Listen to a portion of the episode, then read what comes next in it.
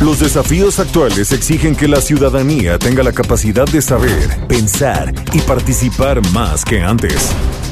Bienvenidos a Sociedad Horizontal, un espacio donde Armando Ríos Peter y sus colaboradores analizan los temas más relevantes de la política y su impacto tanto en redes sociales como en las calles.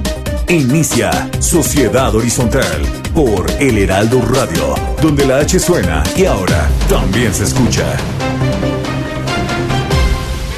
Mi corazón se enfrenta, no va llevando la cuenta. Como un boxeador yo comprendo que el knockout es parte de cada pelea. Me levanto desde las cenizas, como el ave fénix que brilla. Mis cicatrices los llevo por fuera, pues no tuve miedo a vivirlas. Y aunque suene mal, el amor no es convencional. Por aquí hay que pasar, lo mejor se hace esperar. Sé que me has hecho daño al final,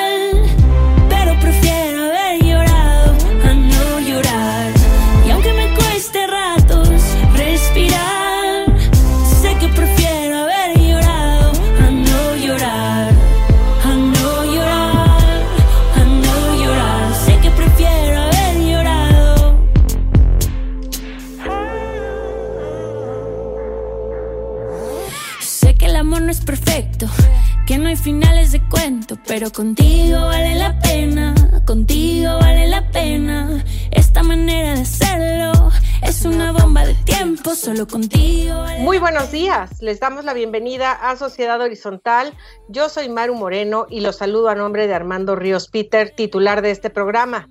Estamos escuchando A No Llorar con Jimena Sariñana y es así como les damos la bienvenida a Sociedad Horizontal, la verdad que todos construimos a través de la señal del Heraldo de México.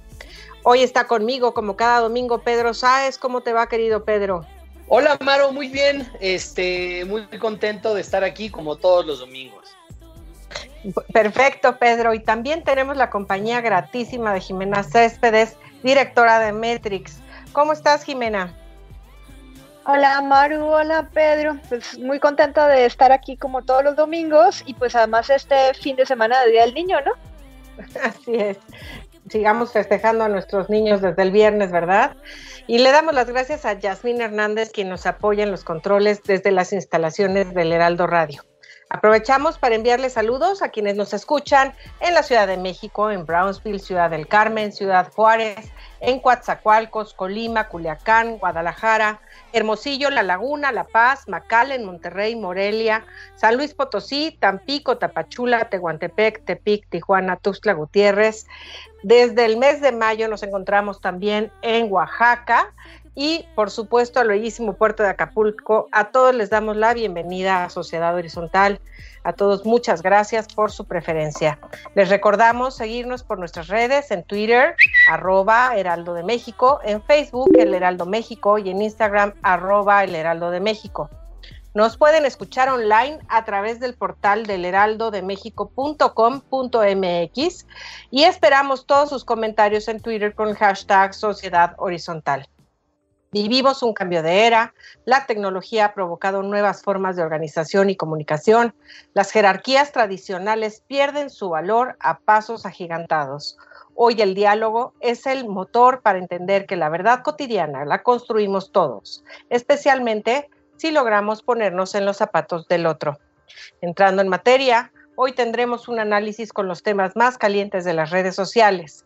Les recordamos que esta información es cortesía de Metrix, conocer la verdad en una sociedad digital. Y pues bueno, a partir de la semana pasada le estamos dando un seguimiento muy cercano a todo el panorama electoral y justo Metrix nos regala un análisis donde nos habla del clima y la opinión alrededor de las elecciones, los partidos y los candidatos. Jimena, por favor, platícanos sobre los principales hallazgos de su análisis y dinos cuáles son los temas más candentes en el ciberescenario frente a estas elecciones. Gracias, Maru. A ver, ahí comenzó como que un fenómeno interesante. Lo primero es que en las semanas anteriores como que se estaban preparando apenas. Y entonces, primero, la conversación era baja, o sea, relacionado con otras elecciones, digamos que empezó muy tarde la conversación. Sin embargo, ahorita ya aumentó, o sea, la semana pasada teníamos un número de publicaciones cerca de 2 millones y ya esta semana ya aumentamos a 3 millones 200, lo que significa que ya cada vez hay más gente hablando sobre las elecciones. Adicionalmente ya comienza a pintarse el mapa y a pintarse el mapa ya no de partidos, sino de coaliciones, como que poco a poco la gente se ha ido permeando que existen las dos coaliciones, la de Juntas Haremos de Historia y la de Va por México, y que ya existen o comienza a haber una discusión principal en un lugar o en otro relacionado con alguno de los dos por volumen de conversación. Lo que sí hemos encontrado esta semana es que Morena subió muchísimo en volumen de conversación. Y esto por dos razones. La primera de ellas, aunque la actitud es la más negativa, digamos que sigue aumentando la actitud negativa frente a los sus contrincantes, frente a Va por México, ellos tienen alrededor de un 79%.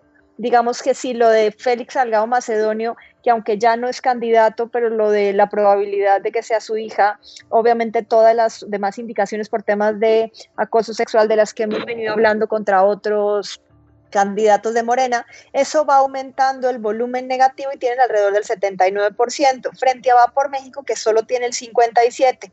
Sin embargo, eso también tiene otra explicación. Una, el volumen de conversación, va, eh, Juntos Haremos Historia tiene más volumen de conversación, y la otra, el partido Morena sí está en el centro prácticamente de toda la opinión digital que está hablando sobre elecciones. Y hay otra cosa importante y es que se dispararon eh, los medios, o sea, la cobertura mediática en digital, que es lo que nosotros medimos, relacionada con Morena, va muchísimo más arriba que las de los otros partidos. Entonces eso también les ayuda en la medida en la que entre más hablen de ti, pues te funciona mejor pero digamos que les quita puntos en la medida en la que si esta conversación es negativa, pues eso aumenta el volumen de gente que puede estar diciendo que pues eso no es lo correcto. Entonces, digamos que eso, como les digo, esto de aquí no es em, una medición de intención de voto, sino de conversación digital y así vamos actualmente. Muy bien, Jimena. Pedro, ¿tú cómo has percibido esto que nos cuenta Jimena? No, pues yo lo encuentro interesantísimo, ¿no? Y una realidad digital muy, muy distinta a la que observamos en el proceso electoral del 2018, donde la conversación era, este, o giraba mucho más en torno a, este, al proyecto antisistema, ¿no? Y a cambiar el país y a transformar el país que en torno a este, marcas políticas específicas. ¿Qué podemos ver? Pues en primer lugar, que la conversación a partir del triunfo de Andrés Manuel López Obrador ha cambiado drásticamente.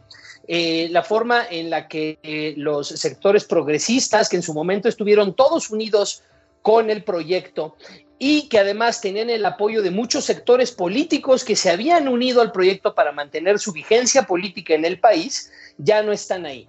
Entre otras cosas, eh, podemos ver que hay conversación eh, negativa dentro del propio morenismo. Hay muchísimas este, eh, instancias en las que se han peleado las candidaturas y eh, morenistas han manifestado que no están conformes con los candidatos que quedaron. Eh, y obviamente, pues el tema de la candidatura de este, Salgado Macedonio en Guerrero, em, este, em, pues hace ¿no? que, que la conversación, sobre todo durante esta semana, sea más negativa de lo que podría ser otras semanas. Muy interesante, Pedro, como bien lo mencionas. Eh, otro de los temas, vamos a pasar, que estuvo muy en el caldero por diferentes lados, fue la vacunación. Eh, por un lado, se anunció la apertura del registro de vacunación para la población mayor a 50 años y de inmediato este grupo comenzó a registrarse con la esperanza de pronto sean citados. También un grupo de estudiantes se manifestó exigiendo que sean vacunados antes del regreso a clases y esto en las redes se proyectó como hashtag vacunas para todos. Por su parte, el presidente López Obrador anunció que todos los adultos mayores ya se encontraban vacunados, aun cuando a muchos de ellos les falta la segunda dosis, y hay aproximadamente cuatro millones que no han sido vacunados, según datos del presidente, porque no lo quisieron. Jimena, ¿cómo viste este tema en las redes? Mira, em, así como el año pasado, durante tres meses, nuestro único tema de conversación fue el tema de COVID, que esto fue de marzo a junio, nos está pasando lo mismo con el tema de vacunación, aunque ya aquí ya llevamos cuatro meses. ¿Qué es lo que ha venido, o cómo ha ido evolucionando? Al comienzo era un tema de expectativa, o sea, era un tema positivo de va a llegar la vacuna y nos va a tocar en algún momento. Poco a poco se ha ido cambiando esa conversación y tiene tres frentes. El primero de ellos es relacionado con el registro, en general se ve negativo porque al comienzo cuando, cuando registramos a nuestros adultos mayores, ser todo el problema que había en el portal. Ahorita ese problema no existe, pero lo que están diciendo los medios digitales en general es que el registro no sirve para nada, porque todos aquellos que registraron, salvo algunos que lo llamaron, prácticamente todo el mundo tuvo que ir a hacer fila en donde le tocaba de acuerdo con su, con su segmento o con su demarcación. La siguiente, que fue una discusión esta semana interesante con lo de si habían vacunado a todos o no, pasa lo mismo con los médicos que con los adultos mayores. Y entonces salen las estadísticas diciendo solamente de los, no sé, 12, 15 millones, ahí no me acuerdo el dato, pues falta un determinado porcentaje. Hay este porcentaje que solamente tiene una dosis y hoy estaban criticando en la mañana que salió López Gatel diciendo que con una dosis en algunos casos servía. Entonces, pues ya se levantó todo ese lado de los medios digitales, pues diciendo que primero va en contravención con lo que dicen en los demás, eh, pues en los demás países, en donde incluso dicen que si es Pfizer tendríamos que vacunarnos una tercera vez dentro de seis o doce meses. La siguiente, que hay sectores, o sea, que hay un pedazo de adultos mayores que no los han vacunado y que pasa lo mismo con los médicos, que solamente vacunaron a un sector, que les falta uno, ese ya ha sido una, hasta Coparme, hasta digamos que los organismos empresariales han estado solicitando la vacuna para los médicos y están diciendo que va a pasar exactamente lo mismo con el tema de los profesores, que seguramente solamente van a vacunar a profesores del sector público y otra vez quedan por fuera los del sector, los del sector privado. Y ya la última, que fue el tema de nuestros, o sea, ya, ya, más contemporáneos a mí, como diría yo, pues ellos de ahí se registraron, ya es una población más, o sea, más consciente, porque ya vieron lo que pasó con los mayores de 60, todos se registraron, y más bien ahí parte de la discusión fueron más bien como los memes de si estábamos o no estábamos ahí, los de 40 viendo a los de 50, y más bien lo que estaban era pensando de si efectivamente ese registro implicaría que otra vez van a tener que hacer una fila mayor y que qué iba a pasar, siendo que cada vez son más, em, o sea, en la medida en la que ampliemos la cantidad de gente que tienen que vacunarse, pues también se van a ampliar las filas y entonces eso era parte también de la discusión. Y la última, que lo hemos visto en algunos sectores, donde están diciendo que en realidad todos los de determinada clase no van a ser vacunados en México, sino que van a ser vacunados en Estados Unidos. Muy interesante, Jimena. Pedro, ¿tú cómo lo viste? Pues a mí lo que más me interesa es el efecto que tiene esta discusión en el proceso electoral. Habíamos comentado en ediciones anteriores de este programa que era eh, muy probable que las distintas fuerzas políticas utilizaran la vacunación, el proceso de vacunación, como uno de los anclas, uno de los centros de gravedad de la discusión política. Eh, me da gusto que no es que no es así o mínimo no es como lo previsimos eh, como lo predijimos en su momento definitivamente tiene un impacto político en el sentido de que eh, todo lo que ocurre en términos de política pública, todo lo que ocurre en términos de administración pública durante un proceso electoral tiene cierto efecto en las preferencias electorales. Eh, las fuerzas de oposición y los eh, candidatos, y no estoy hablando aquí de, actores eh, eh, que están actualmente en el gobierno, sino actores este, que están en la contienda electoral, actores que están participando en la, en la contienda electoral, no han hecho mucho, mucha conversación al respecto de las vacunas. Y yo creo que esto es algo este, positivo que en su momento habíamos predecido que no iba a ser así.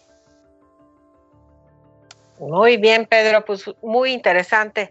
Vamos a pasar a otro tema para que nos dé tiempo de abordarlos todos, ya que hubo muchas cosas. Pues el domingo pasado se realizaron los premios Oscar, el evento más importante de la cinematografía se llevó a cabo en la ciudad de Los Ángeles. Había mucha expectativa en cuanto al formato en el que sería realizado porque rompieron con el protocolo que por muchos años se siguió para evitar la concentración de cientos de personas. El evento para muchos lució desangelado, para otros fue una buena salida dada la situación.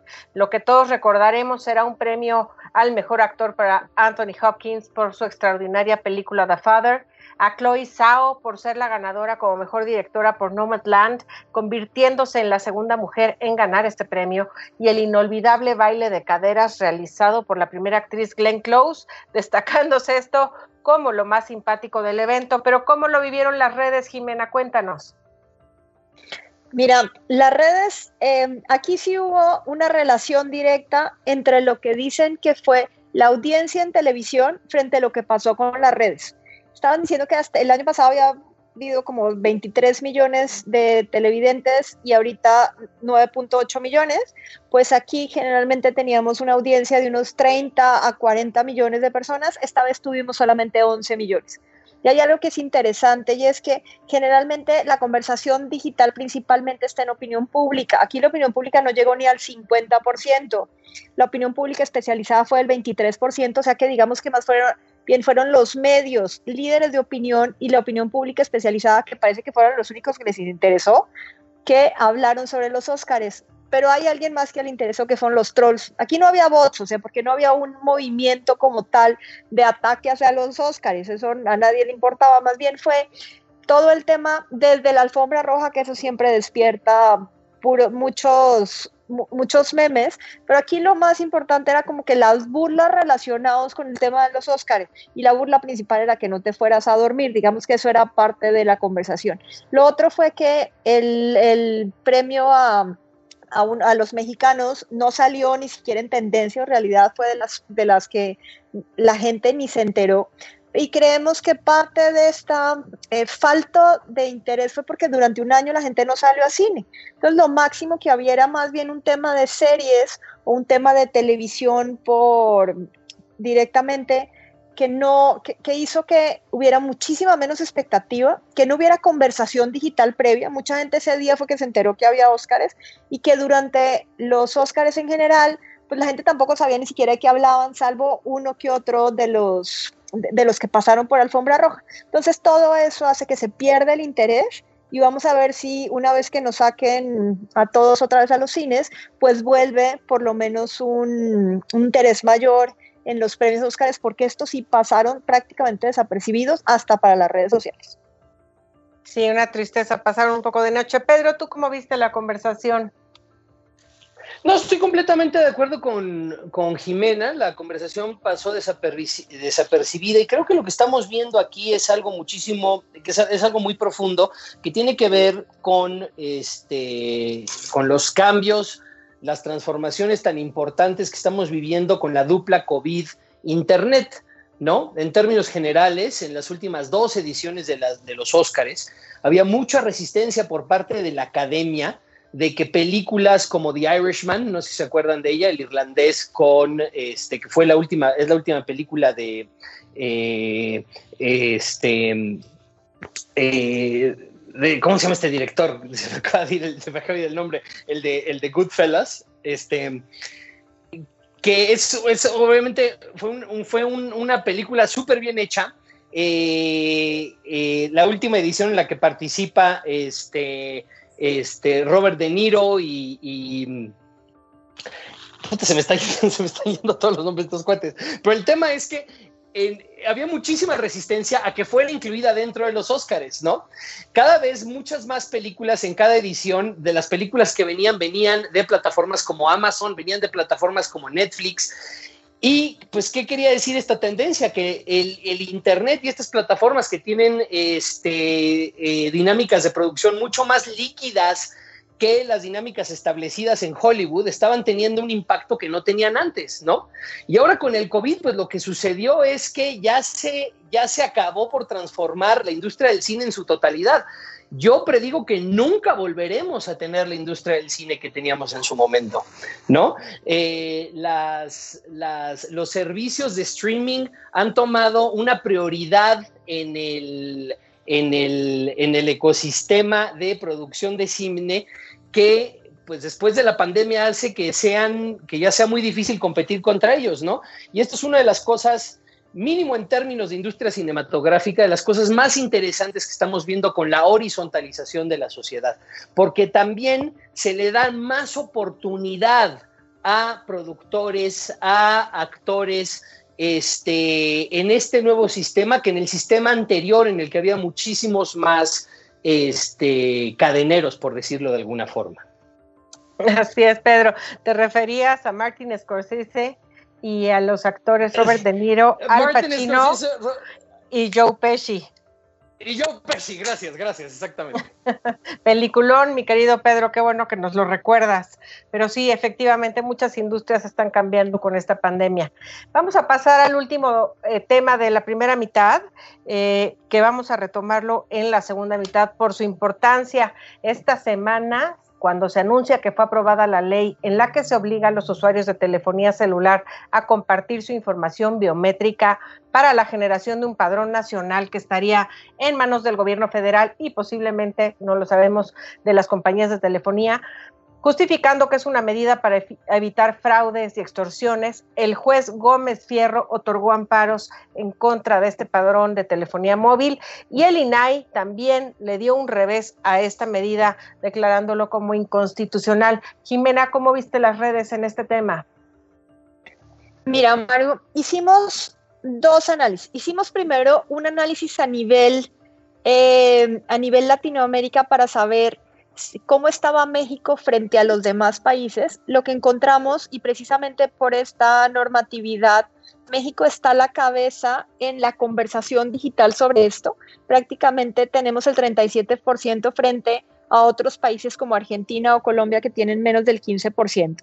Ahora sobre las instituciones en México relacionadas sobre el tema, la principal fue el INAI precisamente por lo que comentabas, con un 71%, seguido del INE por 18% y digamos que a la que menos se le han puesto atención actualmente ha sido Profeco con menos del 3%. Ahora, ¿qué es lo que piensan los usuarios? Por un lado, rechazan la protección la del padrón de datos biométricos, hay un 26% de la conversación relacionada con eso. A alguien están buscando foros de orientación, que eso ha ido llegando mucho a través de WhatsApp.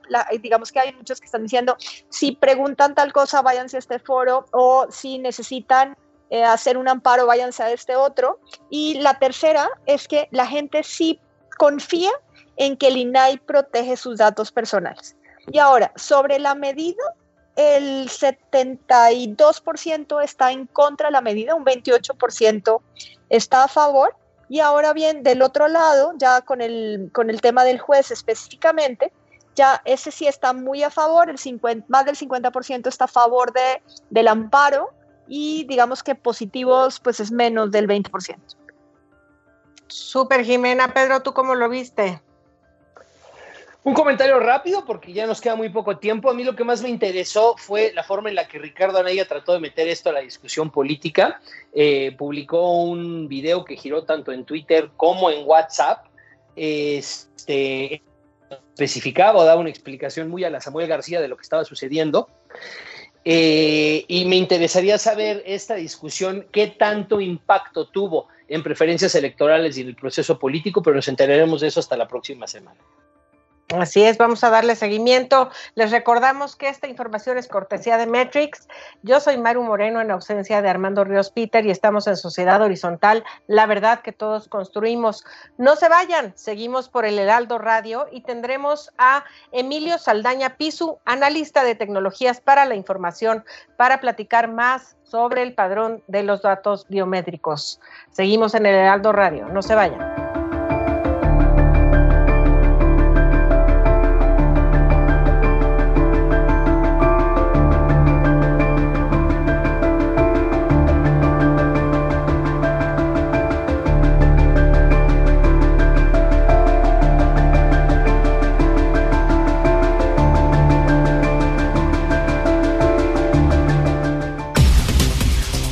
Vamos a una pausa y regresamos a Sociedad Horizontal por El Heraldo Radio.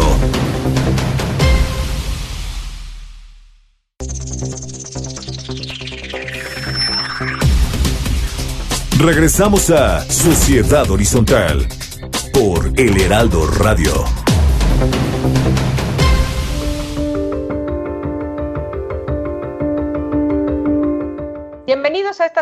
Parte. Soy Maru Moreno y les saludo a nombre de Armando Ríos Peter, titular de este programa. Gracias por seguir con nosotros. Estamos en Sociedad Horizontal, la verdad que todos construimos. La información es cortesía de Metrix, conocer la verdad en una sociedad digital. Les damos la bienvenida a esta segunda parte con Jimena Céspedes y Pedro Sáez. Y esta mañana tenemos el honor de contar con la presencia de Emilio, Saldaña Pisu, analista de tecnologías para la información, quien está involucrado en temas eh, y proyectos de Internet desde 1992. Actualmente es director general en Alternativa Digital. Emilio, durante su trayectoria, ha estado enfocado principalmente en el desarrollo de las tecnologías para la información y la comunicación en línea aplicada efectivamente. Con él platicaremos sobre la implicación del padrón de telefonía nacional. Estimado Emilio, muchas gracias por acompañarnos. Bienvenido, ¿cómo estás? Al contrario, Maru, muchísimas gracias por la invitación y es un placer platicar con ustedes y con su audiencia. Pedro, qué gustazo saludarte, señor. Igualmente, igualmente, Piso. Qué, qué chingón encontrarte aquí. No sé si se puede decir eso en radio. Muy bienvenido. Si no le ponemos pi, Pedro. bueno, pues como ya mencionábamos en la primera parte del programa, tras la aprobación por la bancada de Morena del Padrón Nacional de Usuarios de Telefonía Móvil en México, el Pleno del INAI determinó por unanimidad interponer acción de inconstitucional ante la Suprema Corte de Justicia de la Nación contra este padrón, al tiempo que el juez Gómez Fierro interpusiera varios amparos de ciudadanos ante tal medida de, de manera satisfactoria. Por favor, Emilio, cuéntanos a grandes rasgos, porque ya después detallaremos, en qué consiste el Padrón Nacional de Telefonía Móvil. Con mucho gusto, Maru. Y, de verdad que es un tema súper polémico por todo lo que implica y que podremos platicar. Este padrón eh, tiene la intención, de hecho este padrón ya lo conocimos en algún momento, o algunos años, en el Renault. Y esta esta base de datos lo que implica o lo que tiene la intención de hacer es recabar nuestros datos biométricos y nuestros datos de contacto, identificarnos plenamente como los dueños de un teléfono celular. Esto argumentan las autoridades o argumenta el gobierno en el afán de lograr reducir la cantidad de crímenes y de delitos que se dan utilizando teléfonos celulares, particularmente de prepago, en modo de prepago, y argumentan que a través de registrar todos estos datos de la ciudadanía podrían lograr reducir el índice de delincuencia en este tipo de materia, pero la realidad es que lo que preocupa es justamente que no, no hay nada que corrobore que en efecto se va a reducir la delincuencia y sí hay mucho que sustente, pues que el, entregarle datos biométricos al gobierno sin ningún tipo o con muy pocos controles hacia el lado de la ciudadanía representan una posibilidad de riesgo enorme. Entonces es importante entender esto y agradezco mucho la oportunidad de a través del espacio de ustedes poder conversar con la ciudadanía y con la audiencia de este tema. Gracias, Pisu. Esto, ¿nos podrías decir qué y cuáles son los datos biométricos? Porque está todo el mundo hablando de esto, pero quizás no lo sabe todo el auditorio. Con todo gusto, y es importante porque lo hemos estado escuchando mucho y de repente no tenemos claramente a qué nos estamos refiriendo. Un dato biométrico es todo dato, o aquel dato que nos, nos identifica plenamente como personas. Estos datos son eh, y tienen una característica muy particular, permiten la identificación y la autenticación de nuestra personalidad, pero además son datos irrepetibles. Hablamos de la huella digital, la huella del iris, de la mano, la cara, la voz, la forma en la que caminamos e incluso, por supuesto, nuestra firma. Estos datos permiten reconocernos plenamente, pero además tienen una característica muy importante. A diferencia de un password o de una contraseña tradicional, si nuestra huella digital es hackeada o es públicamente compartida sin nuestro consentimiento en una base de datos, no tenemos la opción de ir a ninguna tienda y pedir una nueva huella digital. Y esto es lo que lo hace bien peligroso, porque si lo están utilizando de manera negativa, el poder controlar y confirmar que en efecto no somos nosotros quienes cometen un delito se vuelve en una faena realmente complicada. Entonces, esos son los datos que nos confirman o, lo que definen los datos biométricos y eso un poco el impacto negativo que puede tener que se estén distribuyendo sin ton ni son. Claro, gracias Piso por la aclaración. Jimena tiene una pregunta para ti. Claro. gracias. Aquí, eh, pensando en, seguir como con el contexto, antes de meternos ya a la legislación en, en, México, ¿qué pasa con la legislación a nivel mundial? ¿Qué país está más avanzado como para seguir una línea? Esto es importante porque hay varios países, tanto en Europa principalmente como en nuestro lado en América, en el que se lleva a cabo algún tipo de registro de datos biométricos o de algunos datos biométricos para la contratación de un teléfono celular. Eso no está mal necesariamente e incluso, como el mismo gobierno en México lo ha señalado, en efecto ya hay varias empresas y varios servicios bancarios, por ejemplo, en los que nuestros datos biométricos no solamente se requieren para que demos de alta la cuenta, sino que incluso se requieren para poder utilizar dichos servicios. La enorme diferencia entre otros países, México y el darle estos datos a empresas o darle estos datos al gobierno es que en los casos que no involucramos al gobierno, tenemos un contrato de por medio que especifica los usos para estos datos y además en el caso de nuestro país, como en otros casos en otros países, contamos con una ley de protección de datos que nos permite tener balances en el caso de que se haga un uso no autorizado o un uso indebido de nuestros datos. En el caso de la propuesta del gobierno, no existe esto, no existe un correcto balance entre los controles y la ayuda que podríamos recibir si hay un uso equivocado por parte del gobierno o abusivo por parte del gobierno. Y tampoco no hay nada que nos garantice que este o futuros gobiernos, no importa, pudieran realizar acciones de monitoreo no legal en contra de su ciudadanía. Y esa es la, digamos, esa es la gran diferencia entre que en otros países y en México se soliciten esto. Y hablamos países como Francia e Inglaterra en la parte avanzada y hablamos como países como Myanmar y Venezuela en la parte pues que preocupa mucho la manera en la que utilizan los datos para su ciudadanía. Consideremos, por ejemplo, que en China hoy no puedes contratar un servicio de internet si no permites la identificación plena de tu rostro al momento de llevar a cabo la contratación del servicio, obviamente con tu rostro, la validación plena de tu personalidad, pero estoy describiéndoles al gobierno chino. Eso es lo que preocupa mucho. Querido Pisu, lo que más a mí me interesa mucho esto de esto del, gobierno chino. Yo me acuerdo que en conversaciones con nuestro amigo en común Soliker me hablaba mucho de este tema, ¿no? De cómo China este, el gobierno sabe ya exactamente dónde estás para salir de tu departamento, hace un scan de tu cara, que tienen hasta tu iris. ¿Qué tanto sabes tú acerca de qué países este, tienen registros, sustantivos, registros este, muy elaborados de estos datos y que los usan de una forma que sería preocupante para nosotros? O sea, ¿cuál es el peor escenario del utilizamiento de estos datos que ya esté ocurriendo en otros lugares del mundo?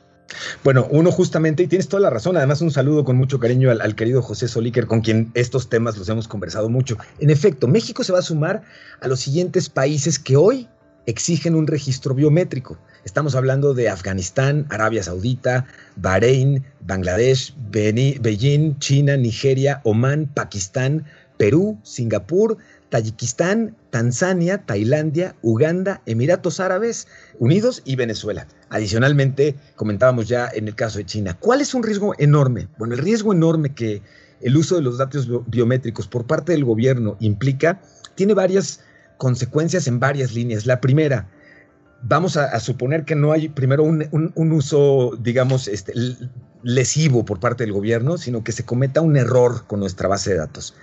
Este error puede de por vida marcarnos, por ejemplo, de manera equivocada para ser candidatos o no para recibir un crédito hipotecario, para poder solicitar trabajo dentro del gobierno, para poder validar si alguien, si un tercero contratante quiere validar nuestra información, la que tenga el gobierno nuestra, y el gobierno cometió un error y dice que el piso es un criminal o cualquier cosa por el estilo, y esto afecta entonces si puedo recibir créditos, si puedo solicitar trabajo, si califico, por ejemplo, para servicios de salud o no, si puedo o no puedo votar, todo este tipo de, toda la relación que yo llevo con el gobierno y que gestiono con el gobierno puede verse en un momento dado impactada de manera negativa si el gobierno comete un error en la base de datos que tiene de mis registros y este registro es equivocado. No pensemos en un error adicional de los datos confusos, pero eh, este es un primer, digamos, una primera capa. Una segunda capa es que el gobierno pierda el control de estos datos. Se los entregamos al gobierno,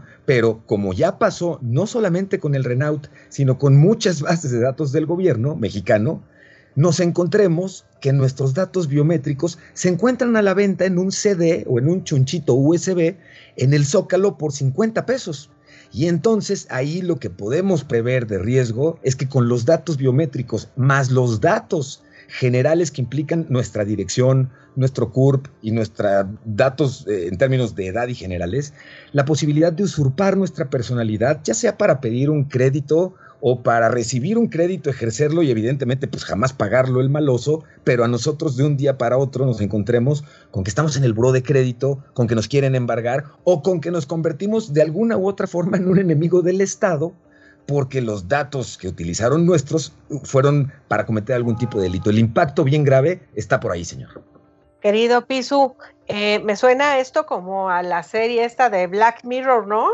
Totalmente, Maru, totalmente. Eso es lo que nos da muchísima preocupación y a esta preocupación habría que agregarle que el gobierno eh, ha cometido, me parece, algunas omisiones muy importantes si es que están tan convencidos como ellos dicen de que esto podría ser positivo. Han omitido, por ejemplo, el decirnos de un día para otro nos dicen que van a requerir todos los datos biométricos. Se publica la ley, la ley dice que se requerirán los datos biométricos en plural pero ante la, el reclamo de la sociedad, y digo de la sociedad porque lo hemos visto suceder además en redes, el presidente y el gobierno han reajustado su discurso diciendo, no, no, no, bueno, solo la huella digital, pero eso no es lo que dice la ley que, está por, que se aprobó y que está por publicarse. Entonces, cuando tienes incertidumbre, cuando no tienes reglas claras y cuando no tienes balances para la ciudadanía que les den toda la garantía de poder usar este tipo de tecnología, porque además hay que decirlo, el reconocimiento y el uso de datos biométricos bien utilizado nos ahorra tiempo, nos ahorra esfuerzo, reduce la cantidad de, por ejemplo, de fraudes, reduce la cantidad de riesgos, pero en un mal uso como los que hemos estado describiendo el día de hoy, es verdaderamente preocupante que el gobierno no esté considerando todo esto y que se lance además en un discurso en el que nos pinta a todos los ciudadanos que estamos preocupados por esto, pues como entes que estamos preocupados porque se sigan vendiendo telefonitos y por eso estamos en contra. Eso creo que es parte de lo que llama mucho la atención de quienes estamos siguiendo detalladamente esto. Ahora, Pisu, hay otra cosa, hay otra cosa que creo que es importante eh, puntualizar. Hablamos mucho de, eh, del problema de un padrón de datos biométricos que este, está a cargo del Estado, pero, y ya lo habías mencionado, este, en el sentido de que las empresas privadas los tienen, pero tienen un contrato por medio, pero en realidad la mayoría de la gente que... Eh, que, firma esos contratos, yo los he visto, ¿no? Cuando compras algo en la App Store, este, le pones, sí, órale, sí, órale, adelante y, y pásame el app, ¿no? Pero que, o sea, estos datos no los tienen compañías como Apple. O sea, yo, por ejemplo, cuando con, mi dispositivo móvil, el, que utilizo todos los días, pues cuando voy a comprar algo o en el momento en el que quiero recibir una llamada, en vez de pedirme una contraseña, ve mi cara y, y me da acceso a mi dispositivo. O sea, entonces, en cierto sentido, no existen ya corporaciones gigantescas como Google, como Apple, como Microsoft, etcétera, que ya tienen estos datos y también los venden. O sea, ¿cuál es la diferencia? Este, bueno, la diferencia, la diferencia más importante entre esta situación y la del gobierno y la otra, ¿no deberíamos también de estar platicando acerca de más regulación entre, eh, de esto para la iniciativa privada, para el sector privado y para cómo pueden utilizar nuestros datos ellos? Me parece maravilloso, Pedro, cómo logras en esto, en esta descripción que acabas de hacer, un balance que además nos para en un terreno neutral acerca del tema que estamos conversando. Por supuesto, claro que sí, se necesita mucho mejor regulación en términos de cómo las empresas privadas hoy utilizan los datos. Sin embargo, consideremos lo siguiente. Uno, lo dijiste de manera muy clara y retrataste una realidad que nos debería de preocupar a todo le decimos que sí como usuarios sin revisar jamás a qué le estamos diciendo que sí. Sin embargo, cuando lo hacemos, le estamos diciendo que sí a Facebook, a Microsoft, a Google, a Twitter, a todos ellos. ¿Quién sabe a qué? Que usen nuestros contenidos, que no los usen, que usen nuestra georreferencia, que nos recomienden cosas de acuerdo a lo que yo he estado navegando. Si se fijan, de todas formas esto está acotado en un terreno que utiliza nuestro perfil para poder integrarnos más información relacionada. Vivimos un dilema bien importante y bien interesante alrededor de todo esto. A mayor cantidad de datos míos en el entorno digital, en la nube, más enriquecida es la experiencia, más personalizada. Ese es mucho el sentido de usar datos de todo tipo, incluidos los biométricos, para nuestro beneficio. Sin embargo, y aquí el dilema, es que a mayor cantidad de datos míos o de información mía en la nube, mayor el riesgo de un accidente o de un uso no autorizado de nuestros datos. Y el balance aquí se hace más importante para con las empresas, Pedro, porque con las empresas tenemos de nuevo un contrato firmado que aunque no vimos, nos protege o exige que las empresas tengan cierto tipo de nivel mínimo de cuidado con el manejo y uso de estos datos. De ahí que se hagan escándalos tan grandes normalmente cuando atacan o se libera una base de datos en Amazon y se metieron a la base de datos o liberaron los passwords de tal plataforma o de tal app, porque a las mismas empresas les queda claro que están sujetas a balances y a regulaciones muy relevantes que bien manejados por un usuario que tenga sus datos afectados, les pueden costar cientos de millones de dólares. La diferencia nuevamente con el gobierno, con los gobiernos en general, es que hacen el acopio de estos datos de forma eh, bastante agresiva. Ya vemos que en el caso de México la propuesta de ley implica que si no damos nuestros datos, la consecuencia es la cancelación de nuestra línea telefónica, con lo que además pues entran en cortocircuito con leyes internacionales que protegen justamente, entre otros derechos básicos, la de la comunicación digital, la de nuestro acceso a los servicios de telecomunicación. Pero creo que esa es la gran, eh, las dos grandes diferencias, señor, que aunque no leemos cuando le decimos que sí a las empresas, hay regulación de por medio que las está manteniendo a ellas a raya y que por el otro lado, en el caso del gobierno, no solamente no hay regulación, sino que tenemos pruebas cada vez más grandes de que el gobierno, uno, no es muy bueno cuidando datos y bases de datos, y dos, hemos visto la cantidad de dinero que se ha invertido, incluido este sexenio, en herramientas de monitoreo que en todo el mundo están consideradas como lesivas o como muy peligrosas por parte de gobiernos hacia su ciudadanía. Entonces, la mezcla es, muy interesante, pero yo te diría y cerraría rapidísimo con esto, señor. Yo votaría o yo soy de aquella tendencia que piensa que en un futuro nada lejano, nosotros los usuarios debemos ser los dueños y responsables de nuestros datos. ¿A quién sí? ¿A quién no? ¿Cuánto sí y cuánto no? ¿Qué anunciantes me gusta que usen mis datos? ¿Qué anunciantes no permito que usen mis datos? ¿Y quién de las plataformas sociales, por ejemplo, me podría estar ofreciendo el mejor rendimiento por el uso específico y controlado de mis datos? Creo que ese sería un poco el camino medio utópico, por supuesto, al, que sería fabuloso llegar.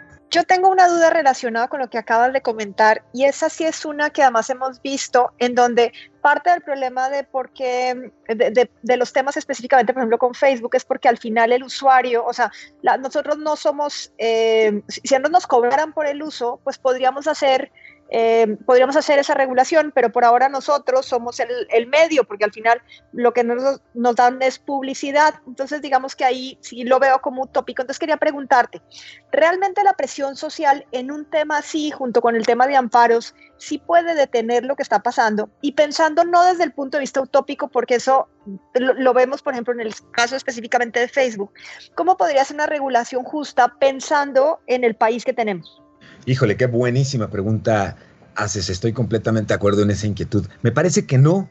No hay condiciones en un país como el nuestro en estos momentos para que una herramienta que implica el uso de datos biométricos de una forma como se está planteando pueda ser utilizada de manera exitosa sin poner en riesgo a la ciudadanía, que me parecería como el aspecto número uno a considerar de inicio.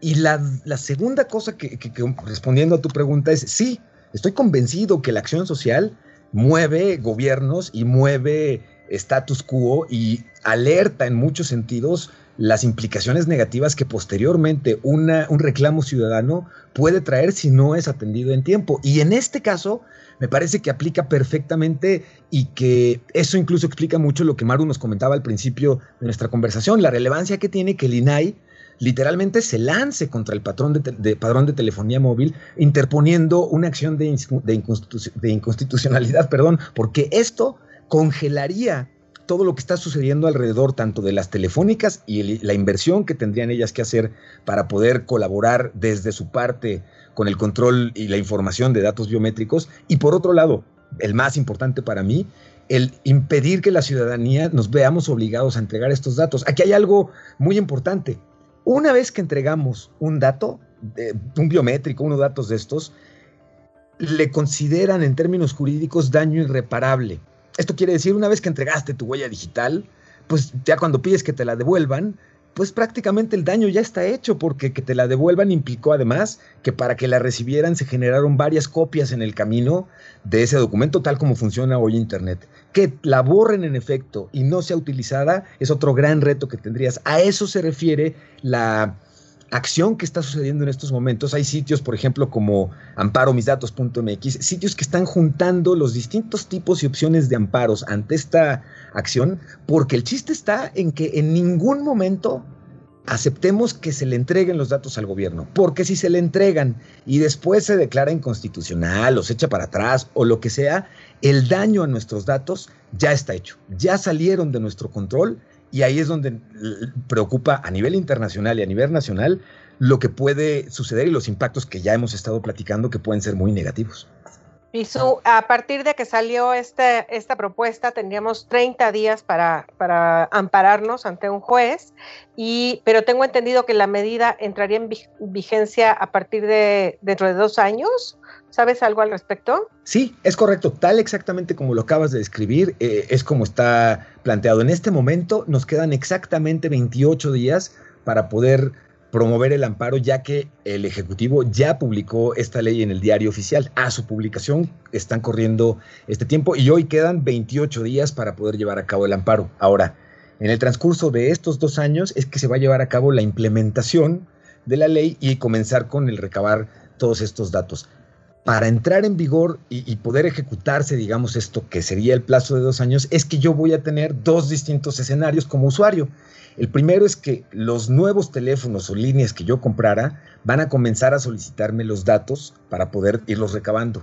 Y si hoy tengo un contrato que ya firmé con una empresa telefónica y que no incluye mi autorización para darle mis datos al gobierno, cuando me toque renovar mi línea, es que el nuevo contrato, la telefónica deberá decirme, ok, a partir de ahora yo estoy obligada, como tú, a entregar estos datos. Ahí es donde en todos los escenarios que estamos conversando, el uso de una, de una figura como el amparo, de un instrumento como el amparo, podría servirnos, porque entonces a nuestra recontratación o a nuestra nueva contratación le anexamos nuestro documento de amparo, en este caso suponiendo que además de los dos jueces que hoy existen, uno de ellos está a favor o entiende cómo se está planteando, y el otro juez eh, parece tener un poco más de empatía con la visión del gobierno de no, no sean exagerados y denos sus datos y tal. Y el chiste es que si tenemos este amparo, no tendríamos o estaría congelada la obligatoriedad de entregar estos datos hasta que suceda una de dos cosas, que en efecto logre entrar en vigor esta ley y nuestro amparo de ganarlo se convierta en definitivo y entonces nuestra línea no la van a poder registrar con el gobierno como tal, o no nos amparemos, entre en vigor y pues la verdad es que no tengamos más que de dos sopas, entregar nuestros datos o sufrir la cancelación de nuestra línea telefónica, que con ello pues ya pueden ustedes imaginar, ¿no? Te quedaste sin acceso a tu línea telefónica pues eh, no puede ser, no puede ser. Es muy preocupante y agradezco que podamos dar seguimiento a esto. ¿eh? Pues te agradezco muchísimo, Pisu. Ya lo sabe, querido auditorio, o se ampara o entrega sus datos mientras la ley siga adelante. Te agradecemos mucho, Emilio Saldaña Pisu, analista en tecnologías para la información para, de, por haber platicado con nosotros sobre el padrón de datos biométricos. Los esperamos nuevamente el próximo domingo en punto de las 11 de la mañana para un análisis más de la sociedad horizontal. La verdad que todos construimos por el Heraldo Radio. No dejen de escribirnos en nuestras redes sociales, arroba el Heraldo México con el hashtag Sociedad Horizontal. Muchas gracias por escucharnos y nos despedimos de Emilio Saldaña. Muchas gracias. Un placer, muchísimas gracias. Nos despedimos también de Jimena Céspedes, directora de Metrix. Gracias, Jimena. Gracias a ustedes y esto cada vez se pone mejor. Así es. Pedro Sáez, mil gracias como siempre por estar conmigo. No, hombre, muchísimas gracias, Maru, muchas gracias, Jimmy, muchísimas gracias, Pisu, por estar con nosotros. Gracias a todos ustedes. Yo soy Maru Moreno, a nombre de Armando Ríos Peter. Les deseo un muy feliz domingo.